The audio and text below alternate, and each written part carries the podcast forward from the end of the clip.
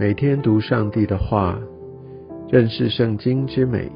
进入上帝的真善美。家人们平安，我是怀德。今天我们进入到撒母耳记上的最后三十一章，撒母耳记上就结束在扫罗他的自杀，他结束他的生命。我想这样的一个悲剧的一个结果，我们应该是可以预期。扫罗他这一生就在追随他自己的名声，追随自己的利益。他原本是呃比较小的，他原本对自己也没这样的看见。但是当他被带到这个位置的时候，他真的好像被冲昏头了。他以为这一切都是可以靠他自己，而他对上帝、对他自己都没有一个正确的认识。所以，我想这给我们一个非常深刻的提醒。我们必须真正的来寻求、来认识神，用神的法则，而不是自己的考量、自己的利益来过我们的生活。而特别我们被呼召在一些位份上，特别我们如果拥有一些影响力跟一些的权力势力的时候，我们更应该非常非常的谨慎，不是用在要让自己更加的被高举的这些利益上面。乃是要寻求神，因为这一切的这些的权柄，这一切的资源，我能够在这样的位分上，没有一件不是出于神的。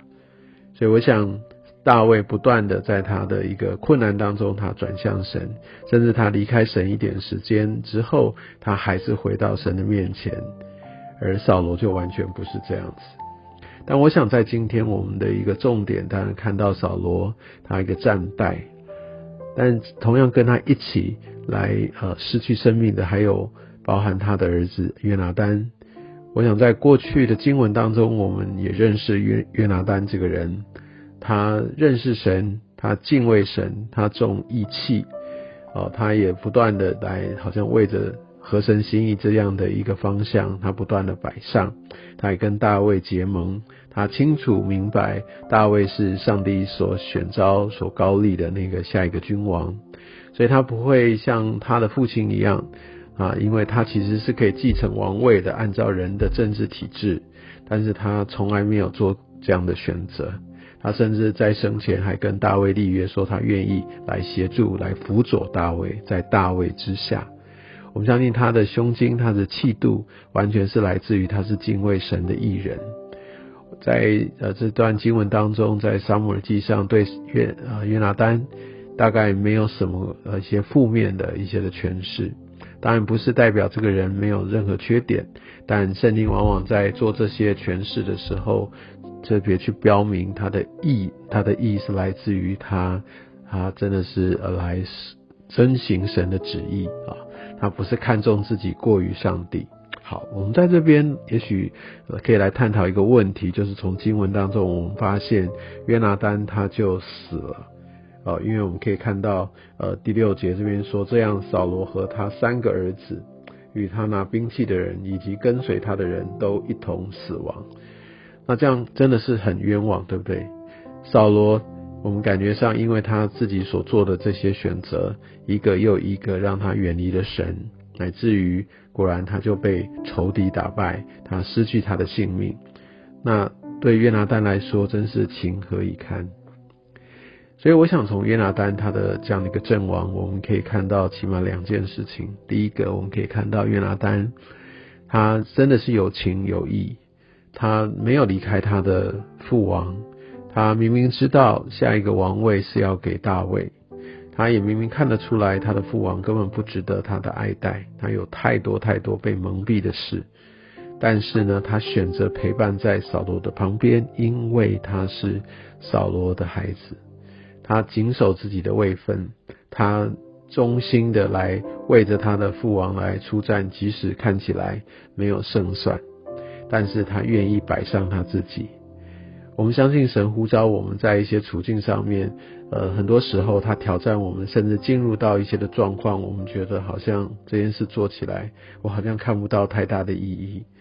但从约拿丹的他的这一生，我们可以看见，好像这不是我们自己去选择，然后我们自己可以去跳脱的。这是神的带领。我们相信在天上的家，在神的面前，约拿丹他的这一份，特别圣经给他这些的评价跟记载，